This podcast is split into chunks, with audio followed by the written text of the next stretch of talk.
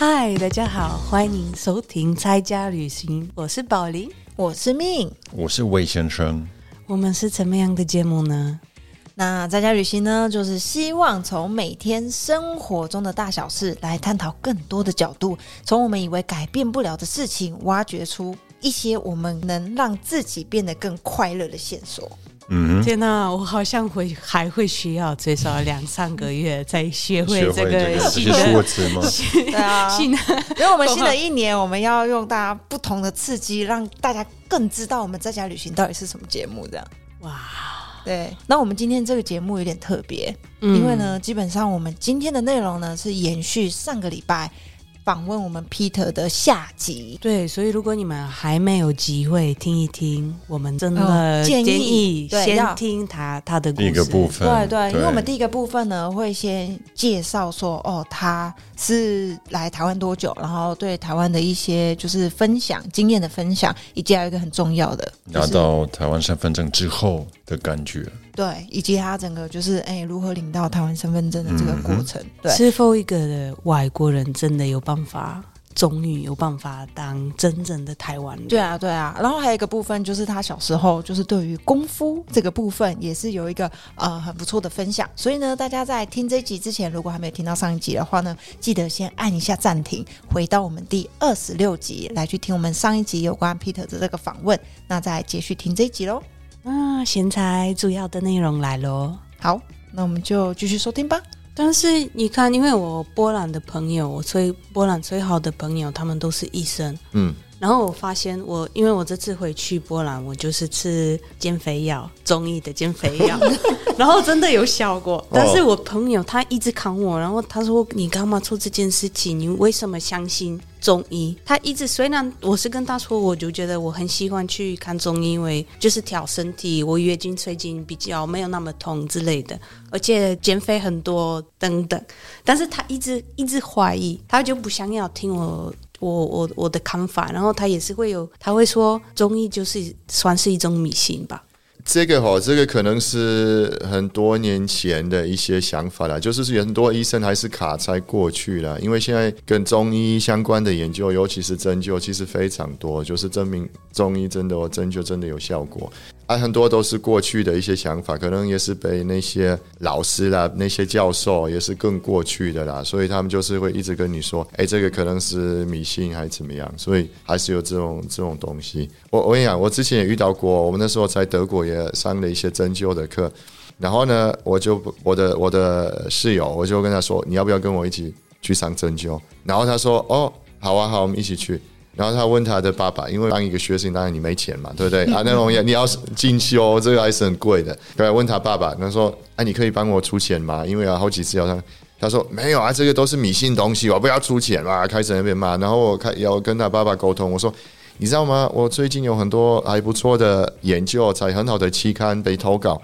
哎，这个证明这个针灸真的是有效果，你要不要看一下？我可以给你看。说没有没有，全部都是迷信的，不可以吧？啊，不要浪费我的钱。啊，就是这样，他连看也不想看，你知道吗？所所以还是有很多，因为医学到某种程度也是一种信仰，也必须这样讲啊。对啊，也是啊，不是因为全部都是这样科学，就是人家就觉得，哎，我们只有做科学的东西，也没有。几年前不是中医有得过一个，在中国大陆有一个就是研究中医的，他又得诺贝尔奖，医学诺贝尔奖。你问很多人，你会觉得，哎，你知道那个屠呦呦，她又得过诺贝尔奖，有没有听过这这件事情啊？大部分的医生说没有，没有。他跟你说，哎，中医是迷信，但是哎，你有没有听过有诺贝尔奖的？没有人知道。嗯，所以真的是这个样子，所以这个是我们一直要突破的一个比较困难的地方。所以假设你现在回德国的时候，你跟你的朋友或是跟其他的德国人说你是中医，他们会会觉得你是一个恶魔吗？就是一个就是一个假医师的概念。这个的话是还好，因为我的朋友可能是属于比较开放的那嗯一种啦，所以所以他们也没有不一定的啦，医生那些没有啊，也是没有啊。哦，但是他们原则上算我我觉得比较好。你知道，在德国有差不多五万个西医是有学过针灸，哇，五万非常多，是蛮多的。这非常多非常多的。所以德国人他们之前好像二十多年前做一个调查，然后他们有问过，比如说你听到一些一些医学相关的专有名词，啊，你觉得是正面还是负面？比如说针灸，比如说抗生素，比如说一大堆，然后第一名是针灸，最正面的，啊，真的？真的啊，真的有这这个啊这个调查你，知道第二名是什么吗？这这不知道啊，但是我还记得第一名是针灸。所以百分之六十多的人，他们听到针灸，觉得这是正面的，觉得很好。对啊，所以德国人还是对这个接受度算很高，整个欧洲里面比较高的了。OK，哎，Peter，你刚刚说医学到一个程度的时候，其实某种方面也有一点像信仰，这个包含在西医也是这个样子吗？当然也是这个样子。对啊，因为我我觉得好像有一些医生他可能会比较相信某一种疗法，对啊，对啊，然后。他会觉得，哎，我就是有点类似派系，就是哦，我觉得这样子做是比较有效的。另外一个医生可能会有不同的，所以在中医也可以用类，就是说他可以用同等的一种所谓的科学的论证来去论证到一个点以后，他就可以说，哦，嗯，我还是觉得这个方式比较有效，那个方式比较没有效。可以啊，对啊，对啊。，OK，我我们这是中医的，当然就是一一个问题，可能是你所说的那个 evidence base 没有像西医的那么多，但是不是中医没有，其实很多东西真的有 evidence 就研究出来是这个东西是有效的，对啊。那西医的话，它标榜说，当然它就是整个疗法可能是在一个 evidence 上面的啦，对啊，所以有一点一点落差啦。但是现在其实中医二十年前的中医跟现在的中医变得非常的多，真的很多。不一样啊？那就是现在，因为现在整个教育，然后还会带非常多科学的观念在里面，OK，而且我们现在的训练也是我们的学生也会学到一些很多就是跟 ev- evidence based 的一些东西。是不是现在的中医都是要先四年，大家都不管你是中医、西医，大家都一起读，然后再来做你的专门做西医主修？对，我们有呃，像我们这边台湾是唯一一个国家有一个双主修的这样的一个呃一个教教学哦，然后这包括完整的中医跟完整的西医啦。然后你可以考这中医跟西医的一个执照，但是不管你是双主修、单主修中医哈，每一个中医师现在都要学西医，这是看你西医的这个整个内容是多少。因为如果你是单主修，可能没有像一个西医师那么多，但是你一定要学会最基本的西医的一些观念，这个是必要的啦。对啊可是双主修的中医是指什么？中医也有在分是吗？没有双主修的意思是，它有一个西医的一个执照，也有一个中医的执照。台湾的制度是这样，所以你毕业之后，你可能要先考考上你的呃中医执照，然后后面才考西医执照，所以你有两个执照。但是在台湾，你要你要后来你要自己决定你要当中医还是还是西医。哦，可是你是用两个。先考中医再考西医，没有，因为我是我的西医是在德国就念完了嘛，对不对？然后我在台湾念的是学士后中医，啊，这个是一个单主修一个五年的课啊，因为我已已经有一个呃西医的一个执照，所以我西医的部分全部都抵掉了，所以我大概三年就毕业了，哦，很快。OK OK，对，因为我记得在台湾你是必须要先取得中呃西医的学分，然后再就是继续读中医。不，它是一起的啦哦，每他们每每一个学期他们会有中医跟西医的课，哦，看某一个学学期可能会中医比较多，某一个学期会西医比较多，但是呃其实每一个学期都有。你现在也是教课吗？有啊，我在大学有教啊，当然啦、我学分所以你是很多的。教什么？我去找他，我想说，哎，你教课吗？你有当当老师怎么样？呃呃，我当然很很好，很很棒的一个老师哈。然后没有，当然但是你教的科目是什么？呃，主要的科目一个是中医养生学。嗯哼，啊，中医养生学这个包括就是可能是像我们古代的一些书啦，像《黄帝内经》哇，这 这种东西，然后跟养生相关的一些内容会教，可能会有一些饮食，会有太极拳、气功啊，然后后面会跟他们练习太极拳跟气功，所以一个理论跟操作的部分，这个是必修的，而且国考也会考的一个哇一个科目。对，所以你有教气功？有啊，气功、太极拳都有教。不好意思，老师，请问您有机会用很简单的方式跟我们介绍什么是气功？什么是气功啊？啊，就是气功是气这个东西，简单的来讲，可能是一种能量。所以你在练、你在专心的时候、你放松的时候，你可以可可能感觉到在你身体里面一种能量啊，你就在动这个能量，或者让它在你身体里面运行，这个就是气功。简单的来讲就是这样。，时间到了，怀疑主义者要好问你一个问题，可以，请问 就谈到气这个部分，这个东西可以请老师比较具体的让我了解它是什么东西？它是一个存在的物质吗？因为当然我有做功课，我有看一些 线上的，呃，好像是叫四维健康，不知道你知道这个频道吗？反正是也是一个中医，然后他是用跟你一样的这个词，就是能量，对不对？然后他是说，其实这个可能只是语言上的一个误解，因为气它就是一个能量，像我们可能呼吸啊、心跳啊、呃、胃肠这些各种，就是我们身体里面的东西。是这个能量，但是我身为一个怀疑者，我是比较理性的一个西方人，我会觉得 OK。那如果这个东西存在，要么我们可以测量到它，或者是我们还没有找到一个方法测量到，就是把它变成一个数字或者是一个波浪之类的东西，对不对？因为我的心跳我可以感觉到，那之前可能没有办法算，呃，就是用一个仪器。然后把它显示出来。那这个器，据我所了解，目前没有办法把它显示出来。这个气存在，只是我们还不知道它具体是什么东西。没有没有没有不是不是，我我我不会不会觉得要这样回答。嗯，这个你可以一个是从它的功能可以了解它的，就是说当你。我们讲的那个五脏六腑里面，它在比如说你心脏啊、你的肝脏、你的肾脏，如果它的功能是对，那表示它的气是足够的。嗯哼，所以你所以可以可以，它是功能的一个表现，可以把它用气这样的一个词形容。然后另外另外一个，你可以比较接近部分是我们的自律神经、交感跟副交感神经。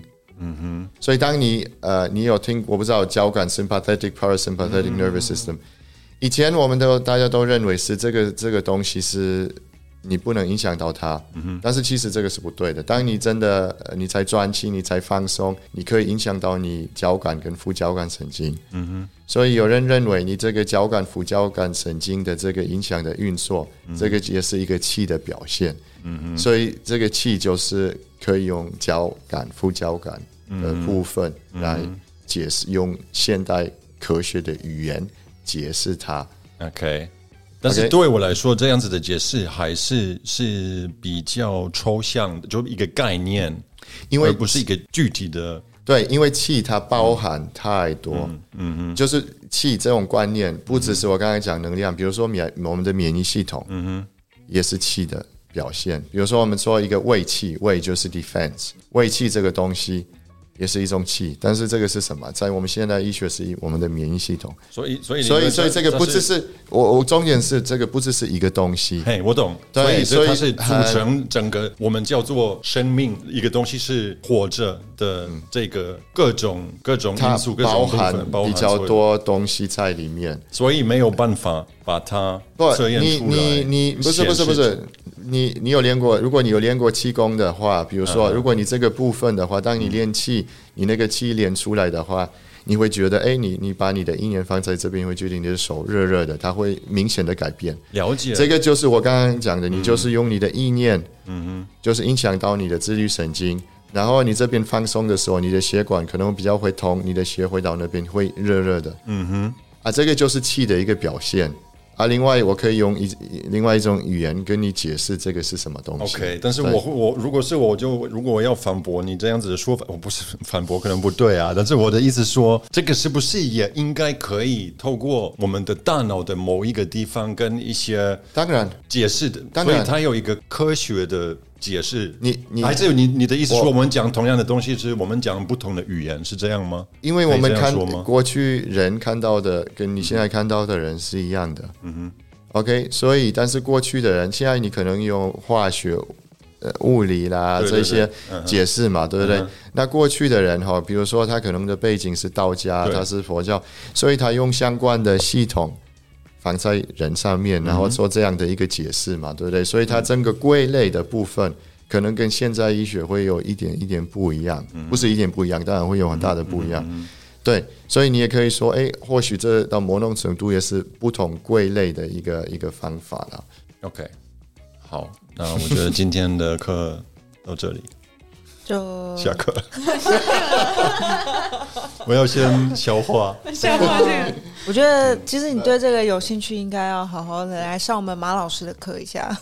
可以啊，我们我们其实我们这边呃，因为我现在在大学里面，还有另外一个就是我接了我们有一个国际针灸学诊的一个这样的一个学诊，一个硕士的学诊，然后我目前是那里面的副主任，然后我们那里也有很多就是国外来的，主要是国外来的一些，比如说医生啊这一些，所以我们都会常常讨论这些问题。哎，那会常常有像魏先生这样，就是比较呃怀疑论者来去跟你们去讨但论。那我想补充一下，怀疑是针对任何事情，不只是针对中医。西医他对自己也有很高的一些要求，就是标准，就是你要证明这个东西有效。对吧？对对啊不当然啊我不只是说哦，中医都是一些迷信，不是啊。但是像我们德国也蛮流名的，所谓的好像呃中文叫做顺势疗法吗？homeopathy homeopathy，我个人据我所了解，我会觉得这个是不符合任何逻辑。那当然，相信的人或者是这些医生，他们会说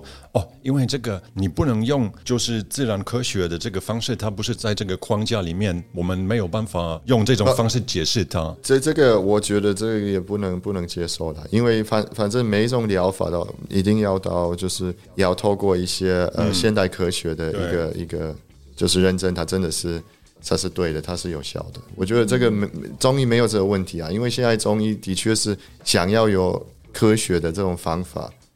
就是真的证明它是有效，不是没有说这个这个没办法。我我举例，好像针灸的部分，针灸很流行，最近有一篇论文是投到 Nature 里面。你们知道 Nature 可能是我们研究世界上最好的啊，它是针灸，而且是一个 full article。所以它是做什么的？它就是有有几个穴道，啊，很明确，就是你针这些穴道会影响到你免疫系统的一些反应。嗯，那就是非做的非常好，而且整个整个流程、整个 pathway 在里面，它去它它有它有弄出来。所以我觉得这个是很好，因为你到某种程度现在变成，哎，这个慢慢开始变成有一点科学化的。对对，嗯嗯嗯。所以这个就是回到过去，这不是针灸是没有什么，嗯，是针灸我其实有很多非常多我只有花一个礼拜的时间去看一些目前的，就是科学方面的一些研究的结果。如果我们要讲针灸的话，我只是比如说你们有所谓的这个呃经络的这个理论，是呃，那我这方面我会觉得，因应该是我看到的一些文章，呃西医他就会说，对针灸是因为这个刺的这个动作，它就会导致身体里面的一些反应，可能它会释放一些一些物质，对不对？会对。但是我看到的，他们是怀疑经络这个部分哦，什么地方你在这里刺的话，或者这里刺的话，会有不同的效果。这个部分好像比较这这个要没看那么明确。这这个当然有一些是说，比如说针对疼痛，可能是他们有一些、一些文章，他们认为说，比如说，哎，你针的位置可能是不同位置，还是会有类似的效果哈、但是也有一些，比如说非常好的一些呃一些研究，针对高血压的，他们很明确，就是有一些穴位跟别的穴位是有差的。OK，所所以是可能要看某是哪一种疾病，然后你用什么样的穴道，因为这个都是有差。我们穴道非常多，对。OK，那经络的部分是因为你知道中医在经络里面不只是气，血也在里面。那血在里面呢，是在哪里？当然是包括有部分的血管在里面了、一定是啊，因为要不然不会有血在那边啊。然后中医没有讲神经啊，这些都没有，所以整个整个系统就是用经络的啊。好了，不过这个可以可以讲很久，我看你们快睡着了了，没有所以没有没有我没有只是我们快睡着了的专业。没有，我就听了以后就觉得好好想去上课哦。好，欢迎欢迎欢迎欢迎 欢迎，一般人也可以报名吗？可以啊。如果我的课的话，我原则上有开放，可以旁听这样，对可以旁听。哦，到中国医药大学，可以欢迎。OK，OK。那下一个我想要比较好奇的是，诶，如果这样在中医的部分啊，因为你之前说，诶，你可能有在新加坡，然后在台湾，就哎，你之前也有到中国去读，然后在上海也待了一年啊，那时候也学了一年的中医。哦，OK，然后不不过中国的中医有比较厉害吗？因为毕竟你知道中医嘛，所以到中国应该我们到感觉比较中国厉害。看节目，看一些你之前参加过的对电视节目，有提到你不是很喜欢那边的某一些我我可以现象好，那那有一些现象我不是很喜欢的。第一个就是因为我我本来的想法是，就是我的梦想，因为我听过那个上海那边的中医很厉害，嗯，因为的确是过去一些老中医都是什么上海派的，我觉得我要学上海学中医。那在那边我让我第一个比较失望的是哈。因为在台湾就是习惯跟台湾人就混在一起嘛，对不对？然后在上海的时候，我们就丢到外国人的宿舍里面，然后学中国的宿舍一样。对啊，然后然后结果莫名其妙，然后有一个外国学生的班，留学生的班，然后我我觉得我不喜欢这种风格，我不想要跟比如说跟韩国人、跟日本人、跟那新加坡人啊，部分台湾人，大家都在那边，我想要跟跟大家一起在，你知道吗你？不是说在外国人区吗？啊，台湾人也在那里哦。其实学生学生宿舍里面也是台湾人啊，台湾人也是外国人啊，哦也是在外国宿舍里面啊。找国家祖国分裂分子。对啊，就是这样啊。好，哎，那好，那这个是一个氛围嘛？可是你觉得在学中医的时候，你有觉得有这个精髓，就是很厉害对，的就就就这个吗就是这个就是比较麻烦的。第一个可能是因为中国很大嘛，对不对？所以他当然那边也会有他厉害的医生啊，但是你要找一些厉害的医生，可能可能要稍微找一找啊。然后你要学东西，一定要花钱，因为你是一个老外啊，我是。二十多年前的一个老外一定要花钱对，但是看到你，他就是你是一个赚钱的一个东西嘛，所以一定要花这笔钱啊。所以我觉得这个对啊，就就就我就不是不是很好的那种感觉。然后另外，我是有一点觉得呃有部分哈，我们那时候因因为就是故事是我我生病嘛，然后生病的时候又发烧，然后找我们我们那学校里面的一个医生在那边，然后他帮我把脉看舌头，跟我说你要吃中药还是西药？我觉得哎莫名其妙，当然要吃中药啊。嗯，然后旁边一个人说西药比较快，我就哈。我我我真的傻眼，我觉得这是什么东东啊？那后来我就发现一个问题是，他那边的中医师哈，他有一个五年的训练，但是他连西药也可以开啊，这个我觉得非常不应该的啦。就是说你不可以，就是说中西药一起开，你只有五年的训练，你的西医的部分绝对是不够的，不应该开西药。啊，我那时候发现很多中医就是开中药跟西药全部都一起开，所以我不是很喜欢这种感觉啦。所以我后来因为我知道台湾这个部分会比较传统。所以觉得，哎，那以后如果要学中医的话，一定要来台湾。所以我那时候一年后就就放弃，本来也在中国已经拿到一个五年的一个奖学金了，但是后来我觉得算了，不要，因为后来我刚刚刚讲了，也是我们有上过一些电视的一些节目嘛。结果呢，除了在前面表演，他就还教所有的外国人唱唱一些什么爱中国的一些歌啦，然后这种这种活动，要加强爱国主义，对对，哎，所所以你会觉得哇，你会受不了，你会真的会受不了，对啊这部对啊分不，行啊。所以所以我就不是很喜欢。但是他们我好奇，就中医的部分，就是课程里面，就是他们教的教法是一样吗？就经络啊，或者是一样一样，都也差不多。都都是都是一样，唯一一个不一样，因为可能是很多年前，所以老师们都是写黑板，现在都做 PPT 嘛。嗯，那时候他们是写黑板黑板。嗯嗯，对，所以大概是这样。但主要的这些理论都是一样的。理论是一样的，就是会有一些西医的课，会有一些中医的课。那台湾的优点，我觉得是可能这个比较传统的东西门派在台湾保留的比较好一些。可以举个例吗？就是保留了什么？呃，这这里有一些，比如说师傅，比较老，对，有一些可能是可能是没有那种主流派的东西，像主我们现在大学里面是主流派嘛，对不对？什么什么是主流派？主流派就是现在大学的那种教育里面啊，你有中医，你有西医，然后比较比较比较比较标准化的一个中医，因为过去中医没有那么标准，所以有很多门派门派啊，他们的方法有时候是很不一样啊，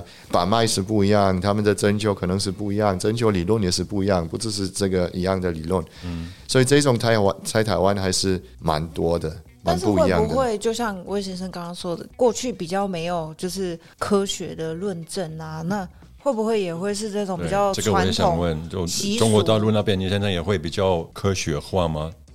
呃，当然会，因为他们透过文革嘛，对不对？对啊所以他那时候要把传统的东西弄掉嘛，对对不对？所以，所以的确是有了。所以他课里面，比如说有很多什么自然科学的东西，他放放非常多。但是他过去哦，现在当然已经进步，但是整个研究的部分，他过去是很弱的，就是他研究方法啦，他们他们真的是不是很好，不太行。现在已经改变了啦，现在都但变得比较好一些了。以前中国大陆做出来的研究非常不可靠，嗯哼。非常不可靠。但是现在在台湾，就是台湾的中医的研究是比较有比较进步吗？会啊，会啊，，OK，你知道我我举例哈，你你看以前哈，在中国那边他们做很多研究的部分哈，他们这那边国内做的每一个中医都是效果是百分之九十、百分之九十八、百分之，你看就就知道这个是不可能，这个是根本是胡乱的啊，这个是胡乱的啊。那那你跟政党的支持度一样，就是没有没有没有，政对啊。党政党是百分之百。哦。百分之百啊，就差不多的对啊，同意虽然不是百分之百举都没有人相信，你要还是要扣一两趴。还是对，没不，同意的请举手。对啊，就是这样嘛。所以，不过现在他们也进步了，现在的那边那边出来的研究比较好一些，OK，需要说了，对。好，但是呢，我还是想要请教 Peter，就是你刚刚有提到，就是台湾保留这个中医的本质，到底是保留了什么本质？因为我觉得听起来刚刚就是哦，因为在中国他会给你开西医的药，但是听起来好像是因为你怀疑他们到底会不会开这个西医，可是好像也不是说哦，他们中医比较不好，或者是台湾就是到底保留了什么本质这样子？好，我觉得哈，因为中医哈，一个非常标准的一个中医哈，它是从可能一百差不多一百年前哈，然后中医就有一个标准化的一个过程哦，因为那时候在中国要废掉中医，嗯然后中医要一个存在的价值，所以他们说，哎，我们可能是跟西医不一样，比如说中医在辨证，西医在辨病，然后还有一些其他的，所以他们就觉得，哎，那我们可能要用比较科学的一个方法研究中医。然后那时候就想法也是，那我们要做一个标准的中医，因为中医本来有非常多的门派啦，有什么伤寒派、温病派，有针灸不同的派系，非常非常多，所以他们就后来就 focus 就是中医变得越来越标准的。然后我们台湾也有这种标准的中医，这个因为这个是主流的一个一个标准的中医哈。但是除了这个之外，那些不同的门派，其实有部分人也有来到台湾。然后在这边，因为台湾小嘛，所以你要找到不同门派的，可能是诶有人跟跟爸爸学，或者跟阿公学，或者跟某一个师傅学，啊，他们学到的东西跟那个标准的真的是不太一样，连那个理论是比较不一样。比如说针灸，有一种在台湾比较流行是董氏针灸，嗯，而且董氏针灸穴道理论跟我们一般针灸又是比较不一样的一个东西。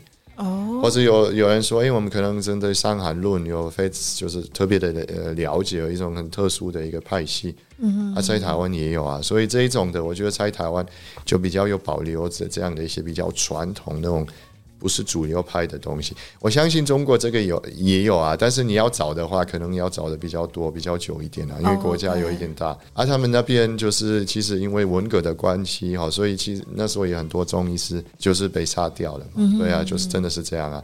哦，我大概了解，就是有一点像，呃，以中国的历史来讲，就是台湾可能中医还保留有点类似战国时代那种，就是各个派系，各个派系有道家、儒家什么家都有，但是当然可能有一个儒家是一个走主流派，可是其他的派系的思想还是留着，所以我们比较有机会用不同的派系来去想说，哦，如果我这个方法不同，那别人之前的经验留下来的是什么？可不可以试看看？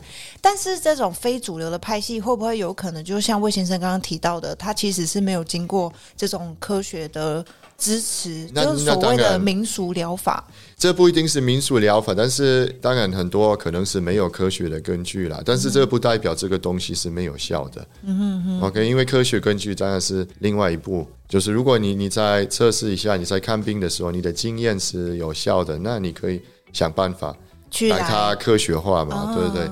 所以这个是第二步嘛，对。但是这种，因因为我刚才讲的这种主流的中医，只是中医的一种，除了这个之外，还有很多各种各样的中医了。啊，我觉得因为这个也是一种经验嘛，所以这个也是很值得研究的。嗯嗯，对啊，因为里面也有很多其实很好的东西。了解了解，嗯，天哪对啊，啊，好佩服他。对啊，我觉得今天真的有点好像把 Peter 请过来帮我们，就是做私人教学这样子，哎，我觉得这很棒，谢谢。谢谢谢谢真的很美妙。因为其实我真的好，可能我只是有点不太真的不了解中医，但是我以为中医就是中医。今天我才知道，其实它是很丰富的一一件事情。然没错后你就是你真的需要，可能是一个一辈子你学学不完。对啊，这这个一定是一辈子学不完的东西对，啊。我觉得很有趣。因为有时候你中医相关的书哈太多了，你你看不完，绝对看不完。然后不同人写的东西又是不一样，然后有时候非常有矛盾的东西啊，所以是这个很有趣。但是你们，我反正我有一个另外一个问题。好，你现在已经是台湾人，但是你以前是德国人，对不对？以前是我还是有一个小的部分也是德国的，还是有保留那个是德国的保留。那你你们现在，比方说你跟你的台湾同学，你们看那么多的不同的综艺，然后现在你们要先看，然后消化这个内容。你的结论会跟你的台湾同事同事同学一样吗？这个也是一个很棒的问题啊，不一定，对，这个真的是不一定。连我就是不同的同学，他们的结论有时候也是不一样。嗯所以你会看到，还是很多医生在看病，他们有自己的一些风格，也有自己的一些做法，也有针对某一些古书自己的一些解释哈。那我的部分是，当然，因为我的可能的文化背景又是不一样，对因为我所以我整个切入点又是比较不一样对，会，当然会。因为你我我我不知道，我有时候看可能假设是跟我老公聊天东西，我们聊天同样的东西，但是可能逻辑有时候不一样，或是看事情就不一样，所以你会不会？比方说，因为你是好，你还是不一样。是，没有没有，当然了，你 你的功，大家也会看得到，你在这方面也有这样的贡献吗？或是你人家看不到这这一部分？呃，当然有时候会是一种挑战哈，因为人家又觉得，哎，你可能因为文化背景不一样，所以有一些东西，像你说的，我或许不太能相信的啦。所以我觉得还是会继续挑战这些东西啊。别人可能是没有，就觉得哎，老师是这样讲的，我就是这样做的。所以人家会觉得这是扣分或是加分。都有。可这个这要要看都有啊，我真的说真的是都有，因为部分人会觉得扣分啊。如果当然你挑战别人，别人就会觉得那对你可能也不是很不是很喜欢呐、啊但是有部分的人觉得，哎，你这这样做的可能是不错，这嗯，但是反正，是不是我个人觉得是加分，因为我们现在，比方说我们有很多怀疑者，对不对？那我们就很需要，就是把这个综艺，如果我们要变成一个国际化、有科学化等等，我们就会需要很多不同背景的中医师。我我完全认同这个这个这个想法的，我真的认同啊，要不然对啊，你一定要不同的一些角度切进来，我觉得这个都是加分的。我也会跟我的学生讲啊，我说你们老师跟你讲的东西，你一定要怀疑。你你不要就是我讲的，就是全部都相信，我觉得这个是不对的，一定要怀疑，你要挑战这些东西。我会跟我的学生讲啊，但是是不是很矛盾？因为平常学生在台湾不是在中意这一部分，但是一般来说，大大家都是你不要怀疑老师。对，所以我是当然了，因为你知道，我我练拳也是这样的一个问题，因为我们那时候的这个呃环境是非常传统的一个环境，老师也算是很传统的，师傅师傅叫你做什么，你就就是要做什么嘛，对对不对？对，不要那问。那没错，那那真的是这样啊，所以他也不太喜欢你挑战，就是绝对不喜欢。我在台湾也遇到，就是老师们，就是我学针灸的时候，也是有人比较传统。你问的太多的话，老师会我会发脾气。嗯他说：“你这问这么多，我不要教你了。对，没错。但是后来我发现一件事情哈，我们在练拳的时候，其实，呃，我们那时候觉得我们是很伟大的，就是我们练的东西好像是对的，我们是最传统的，别人都是不好的，我们只是我们是好的。真的有一一一段时间有这个想法，哎，后来你发现，哎，其实这个世界是蛮大的哦，别人做的可能跟你不一样，但是也是非常好的。对啊，就是就是这样嘛。啊，你练拳的部分哈，当你可能有一点过头的话，有另外一个方法，就是那我们出来打架嘛。嗯，谁赢就就是这样。对，那在医医疗上面，当然你没有这样的一个工具啦，所以你到最后还是我觉得还是需要靠呃研究的部分啊，就是看你要证明谁有效，谁没有效。不过这个是真的是很长的一条路要走。所以所以一定要怀疑啦，一定要怀疑。我一直跟我的学生讲这件事情啊，我觉得这个是很棒的，对啊。好，了解这个我认同，我觉得很棒的一个，已经是 tips 啊。对啊但是不只是不管任何事情，对人生这个心态，我觉得很重要。你要怀疑他人，你也要怀疑自己，而且你常常可能你你相信的来源，你还是要去 check，哎，是不是这件事情也是正确的吗？不一定，因因为我们会习惯。对啊，我我们不会怀疑我们的意见是怎么来的，我们不会想我们到底为什么有这个意见啊，到时它的根据是什么？我们没有，因为每个人都认为我是对的嘛，对不对？因为有一种感觉嘛，对，对啊但，是你们都错了，因为对的是我。对啊，就是这样啊，对。的就是我了，对。对啊，就是这样。啊啊，那个中医也是啊，就是说中医到某种程度是因为我刚刚讲的门派的一些优点，但是当然也是一个缺点，因为这是搞那种小圈圈的。啊，就是你是可能拜师，然后一个小圈圈，这个就是一个门派，嗯，啊，又是一样啊，就是大家都老师怎么讲，大家都在那边相信的，对有对，那种怀疑或者挑战，不太不太会啦，对啊，所以我觉得中医不太需要这个这个心态。我觉得你们的的学生就很需要，就是那个 therapy，因为一个老师会说你要相信我。啊，另外一个老师会说 你要怀疑我，精神分裂哦，精神分裂。这个哎，到底？我到底要怎么办？对啊，好，但是虽然刚刚魏先生说这个已经是一个 tips，、但是我还是想要请 Peter 跟我们今天的听众来分享呃另外一个 tips，就是因为我发现 Peter 其实你是一个很反骨的人。嗯，因为你小时候在西方的环境里面，就在那里学功夫、练拳啊，就是跟那边很不一样啊。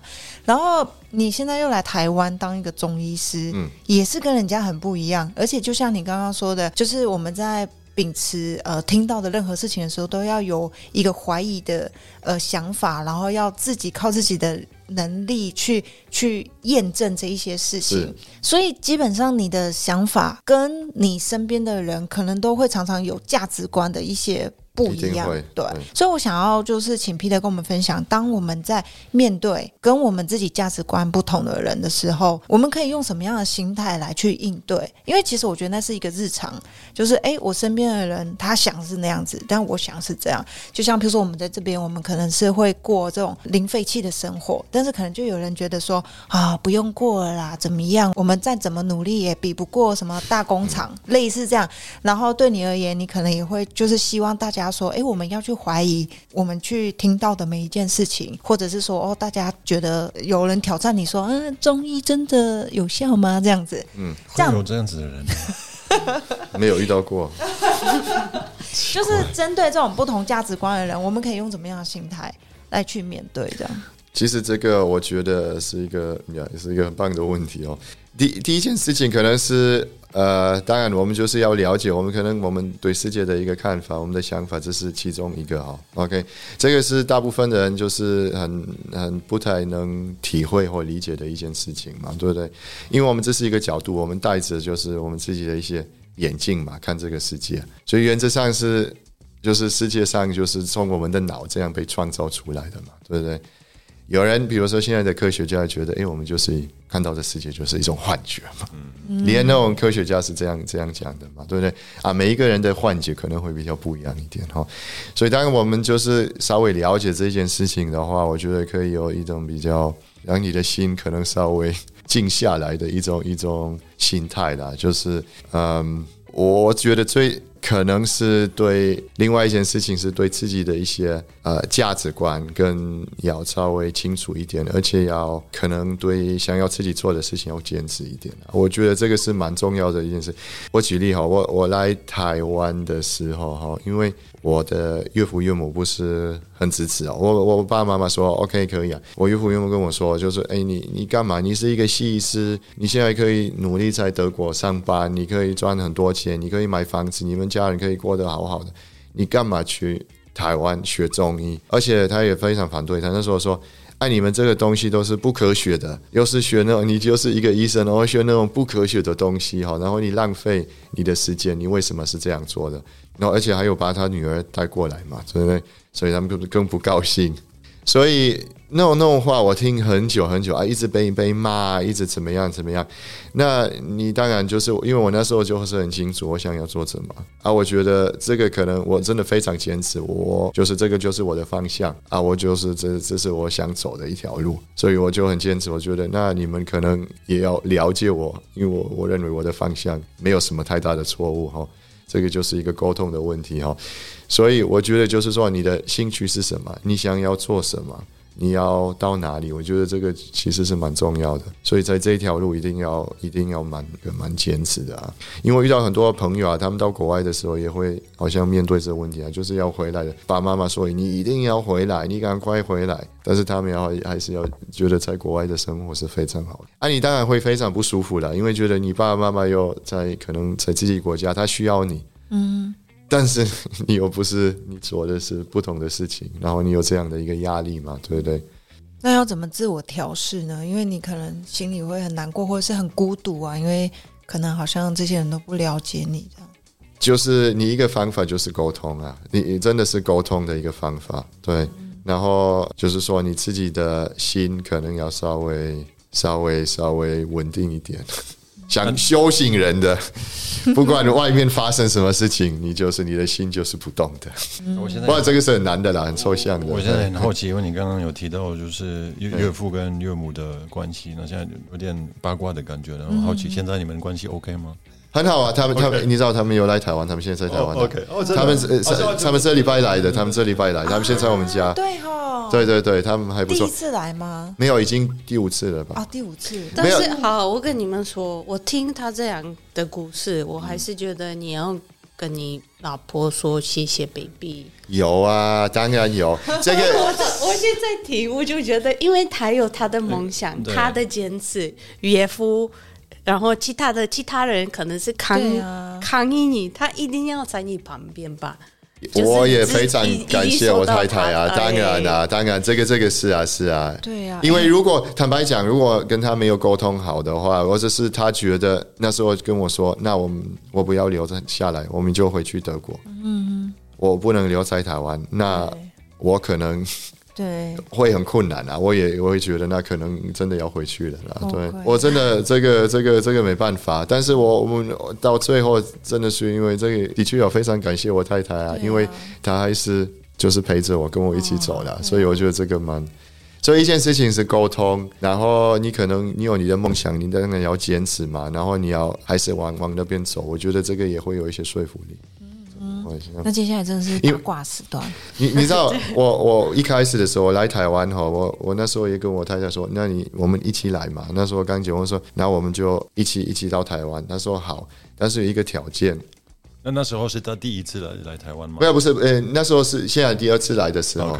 然后他说，那我们就一个条件是你一定要拿到奖学金才可以。他说你拿到奖学金，我就跟你走。所以我很努力。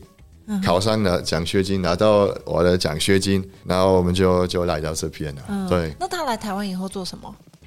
他一开，因为他后来有念呃博士班，念研究所，也是念中医吗？不是不是，他是体育的，他是体育的博士。对，哦，哇哦，对对对对对，体育大学，科隆体育大学毕业，然后在台湾是林口林口体育大学拿到博士。台体，那那他现在在台湾做什么？他目前在我们，因为他在德国本来是老师，他是英文跟体育老师，国中、高中老师，所以他现在在我们台中的美国学校呃教体育的，他是体育老师。哦，哇，对对对，而且教体育。那他他很开心吗？他蛮蛮开心的，他也现在也很喜欢啊。他当然有一阵子他觉得他留在台湾也不是对的啦，也很想想家，也要回去。但是后来我们就是小孩在这边出生啊，我也拿到中医师执照，然后整体的生活条件哎好像还不错哦，所以当然他也可以接受，然后觉得也蛮喜欢这个环境。他是不是也很想要参加参加旅行？我可以问他，我也是一直想说，是不是我们有一天要一对跟他约时间？他就跟魏先生是同学会嘛，大学同 可以啊，可以啊，他一定一定，他可以可能从。另外一个角度讲这个故，事哦，我们可以来他问说，有会不一样呃，追的角度。随着老公来到台湾的这个生活，对啊，谁知道他的讲的是不是真相的？这个就是我的角度嘛，对对对，就是我的方向啊，要怀疑对啊，就是啊，对，所以他是一直就是哭。啊，其实我也没有很想很开心，但是没有办法。哎，但是德国人也会这样吗？就是像台湾有那种什么嫁鸡随鸡，嫁狗随狗这样，所以他就嫁嫁给你，所以他就一定要过来这样子。我觉得应该没有，是不是？没有，没有啊没有啊所。以他就是自己其实可能有可能也是很开心。没有，他应该是以为，但不可能拿到那个奖学金，所以没关系。因因为其实很多东西在这里发生的，我本来没有这个这样的一个计划，真的是一个偶然啊。坦白讲没有，什么计划，没有成为变成多中医师不是不是，这个很多是偶然。我本来是跟我岳父那时候讲，我说，哎，我们在两年后就回去德国。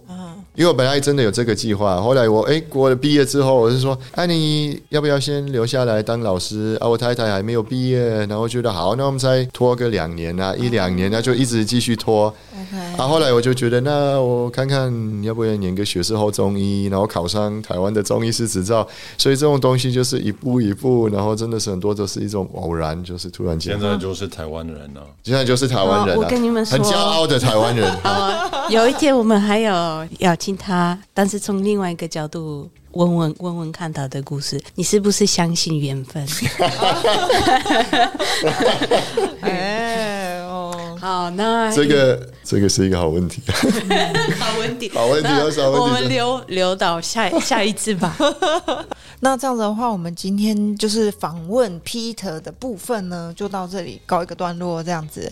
好，那我们今天非常非常感谢能够邀请到我们的马培德马教授来到我们节目，跟我们分享这么多就是有趣的中医以及功夫的内容。那希望大家可以喜欢我们今天准备的内容。如果你们喜欢今天的内容，记得要留言给我们，然后呃，也记得留给我们五颗星星，怎么找找我们 OK，然后这个是我的部分，对不对？对好，社区媒体上你们可以搜寻 Sofa Explorers，或者是在家旅行都可以找到我们的节目。嗯，对，没错。而且现在呢，我们除了在 IG、Facebook 上之外，我们现在 YouTube 的频道也上线喽。所以呢，如果你平常是喜欢用 YouTube 的话呢，也记得可以来 YouTube 来收听我们的节目。好，那我们今天就到这边，谢谢大家，拜拜，谢谢，拜拜，谢谢，拜拜。